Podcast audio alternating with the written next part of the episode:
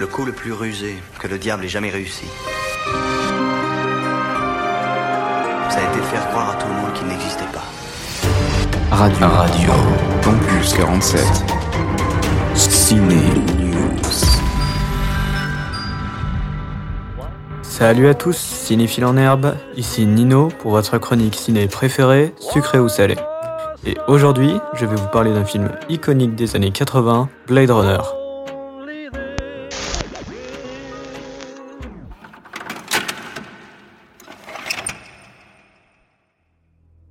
L'histoire se déroule en novembre 2019, à Los Angeles, au climat pluvieux, aspect cyberpunk, et là où la quasi-totalité de la faune a disparu.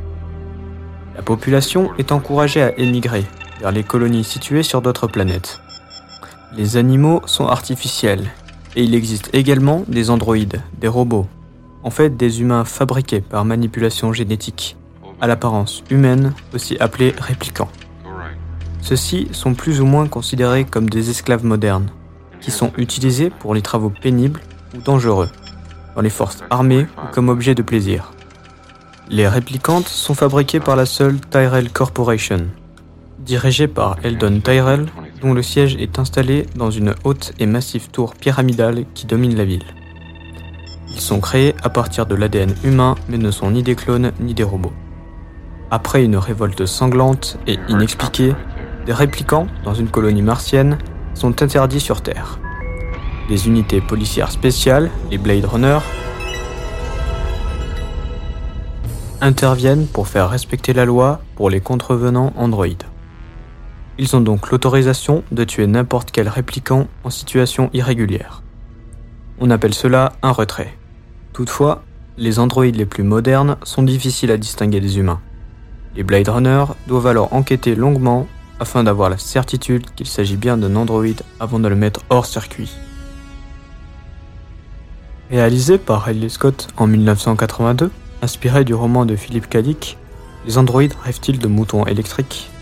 Blade Runner a la réputation d'être le film à cette fin, car les producteurs ne s'entendaient pas entre eux.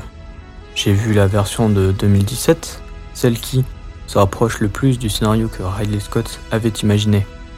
Personnellement, J'aime beaucoup ce film, bien qu'il soit difficile à cerner. J'apprécie beaucoup l'ambiance et les décors, les nombreux néons et écritures japonaises un peu partout, des zeppelins publicitaires et cette pluie constante. Un autre atout de ce film, la bande originale, qui fait penser à cette ambiance rétro-futuriste. Pour finir, le film possède un mystère. Est-ce que Descartes, personnage principal, est un répliquant?